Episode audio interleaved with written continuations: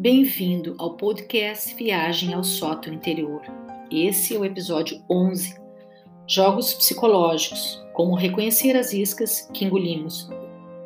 No episódio anterior, vimos que há situações em que as relações se constituem em jogos psicológicos. Jogos psicológicos ou jogos neuróticos são formas de relacionamento que se estruturam em torno de uma série de lances, com uma armadilha e um final previsível. O objetivo final é a confirmação de uma crença. No caso do jogo, porque você não, sim, mas, o objetivo final é a confirmação da crença, ninguém pode me ajudar. Assim como este, há vários outros jogos psicológicos, armadilhas em que se cai. Pode-se dizer que essa fala inicial, olha o problema que eu tenho, é uma isca. E como é uma isca, não é um pedido de ajuda genuíno. Quando alguém diz algo assim, olha o problema que eu tenho, se compreendermos literalmente, vamos perceber que isto é uma declaração e não um pedido de ajuda.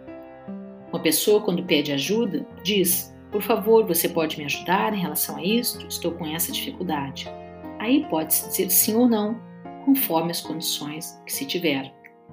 Agora, quando a pessoa faz uma declaração sobre uma situação problemática, isso normalmente é uma isca então, observe se você engole essa isca e como se sente no final dessa conversa. Provavelmente sente-se mal. Isso é muito comum acontecer. Então, o que fazer? As ferramentas para lidar com essas situações aqui são muito úteis. Pessoas desse tipo, que fazem jogos psicológicos ou neuróticos, são pessoas que contribuem para o ambiente ficar com um clima desagradável. São as tais que provocam desequilíbrios, quando chegam em um grupo onde há uma conversa, lançam esse tipo de declaração. Olha como sou vítima de tal situação, como estou sofrendo com isso me aconteceu. Alguns irão engolir a isca e tentar ajudar. E esta é outra falácia, porque quando se ajuda verdadeiramente, não se tenta. Ajudamos porque o outro pede ajuda e podemos ajudar.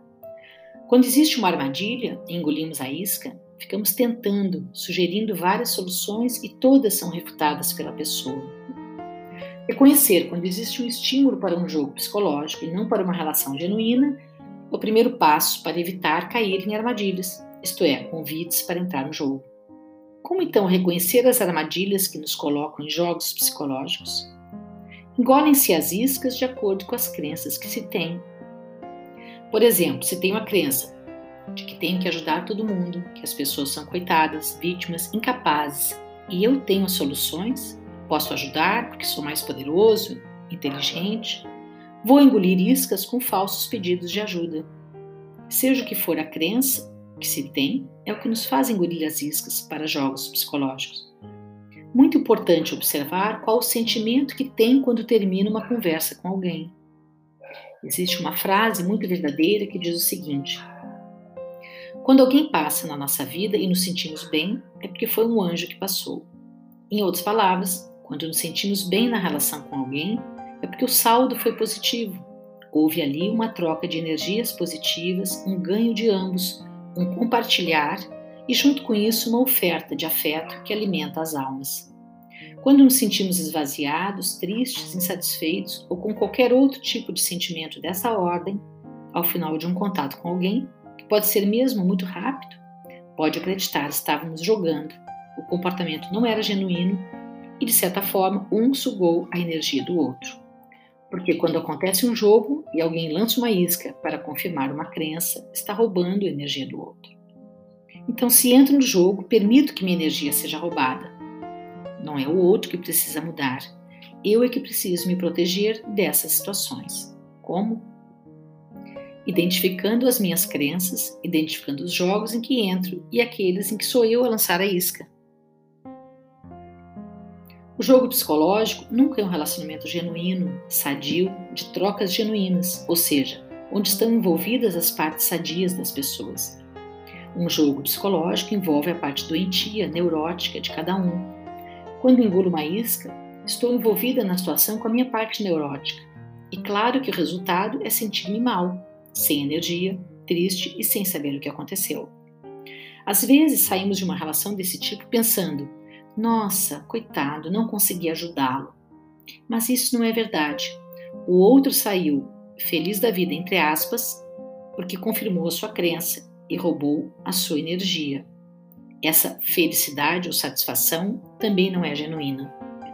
Então, muito importante conhecer-se e proteger-se de situações em que há comportamentos neuróticos que convidam a jogos psicológicos. Importante também é saber que tipo de jogos você faz, que iscas costuma lançar para envolver as pessoas.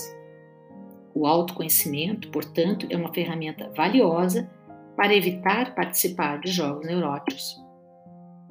Outra ferramenta, além do autoconhecimento, além de identificar as próprias crenças e de proteger-se desses jogos, é fortalecer o seu lado sadio. E como se faz isso? Isto era óbvio há alguns milênios, porque é o contato com a natureza que limpa nossa aura, nossa mente. O respirar um ar mais puro, estar ao ar livre, pode ser sentado em um banco de parque por alguns minutos, renova a nossa energia, porque são os elementais da natureza que estão em ação, fazendo essas trocas então, quando estiver se sentindo esquisito, triste, sem saber porquê, chateado ou com algum tipo de sentimento de baixa energia, dê uma volta em algum lugar em contato com a natureza, de preferência em um lugar silencioso em que possa ouvi-la, respirar, ter contato físico, por exemplo, andar de pés descalços no gramado, na relva, sentirá que fica energizado. Esta é uma ferramenta muito importante. Outra é a alimentação saudável. Limão e água, sem açúcar, obviamente, ajuda a elevar o nível energético. Exercícios físicos também.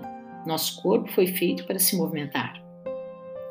Uma caminhada em um lugar prazeroso em que possa andar, respirar, embevecer o seu olhar com coisas belas, flores, plantas, também ajuda muito a restabelecer a energia. Se fizermos isso com regularidade, estaremos com nossa carga energética fortalecida e não entraremos em jogos facilmente. Porque o fato de engolir iscas também é determinado pela carência que temos, por exemplo, de sermos reconhecidos. Vou ajudar o outro porque ele vai ver como sou uma pessoa boa que pode ajudar. E engulo a isca. Só que essa não é uma relação verdadeira, é um jogo, então vou continuar insatisfeito, triste, sem energia e o outro com sua crença confirmada de que, por exemplo, ninguém o pode ajudar. Então, outra estratégia é cuidar-se, reforçar sua carga de energia em contato com a natureza, alimentos saudáveis e movimento. Sabe-se hoje que há vários alimentos que provocam irritação, estresse, porque provocam estresse nos nossos tecidos, nas nossas articulações. O cuidado com a alimentação, com a prática de atividade física, com o tipo de água que se bebe, isso é tão óbvio que devemos ter, mas no mundo em que se vive, em que tudo é tão artificial, perdemos um pouco o contato com essas obviedades. Fazendo isso, estará se protegendo, sendo capaz de, no momento em que acontecer, perceber e não aceitar ser influenciado por pessoas que convidam a jogos psicológicos e roubam energia, e também reconhecer e evitar enviar iscas. Pode pensar que é impossível evitar porque algumas pessoas com estes comportamentos estão nos círculos em que participam. Mas você não precisa aceitar os convites para entrar no jogo. E se for possível, peça licença e saia do ambiente quando identificar uma isca. Você não é obrigado a estar ali. Não é preciso ser hostil, é só não estar disponível. Então, à medida que amplia o seu autoconhecimento, torna-se mais consciente das próprias sensações, que são indicadores importantes e a partir dessa consciência pode escolher os comportamentos que quiser ter e que o manterão no seu circuito positivo. Quando se deparar com uma situação em que percebe que vai acontecer algo que não é bom, pois já começou a se sentir mal com a presença de alguém, peça licença e saia. É ok cuidar-se.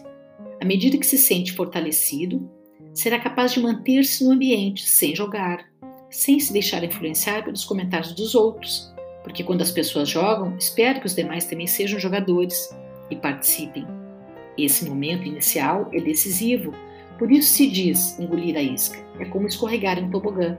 Depois que sentar lá em cima e começar a escorregar, só vai parar no final. Não há como parar esse processo no meio. Portanto, para não jogar, é preciso perceber a isca e não engolir. sair do tobogã antes de começar a descida. E para isso é necessário perceber cada vez mais cedo o tipo de situação em que você está. À medida que vai tendo consciência das etapas do jogo, percebendo os movimentos, vai sendo mais capaz de evitar o primeiro movimento. Mas isso é um processo que pode demorar até ser capaz de reconhecer a isca e não aceitar. Processo que talvez seja difícil fazer sozinho. É possível que precise da ajuda de um profissional. Mas esse jogo psicológico é uma prática que acontece em seus relacionamentos pessoais mais íntimos, situações em que não pode simplesmente sair, por exemplo, em família ou no relacionamento de par. Como fazer para continuar na situação relacional sem engolir a isca, isto é, sem jogar? Que alternativas que se pode ter?